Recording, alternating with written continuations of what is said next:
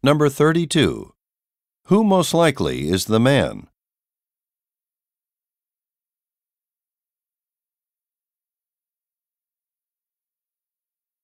Number 33.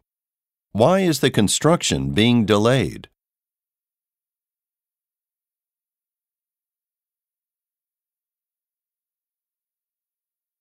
Number 34. What will the women receive?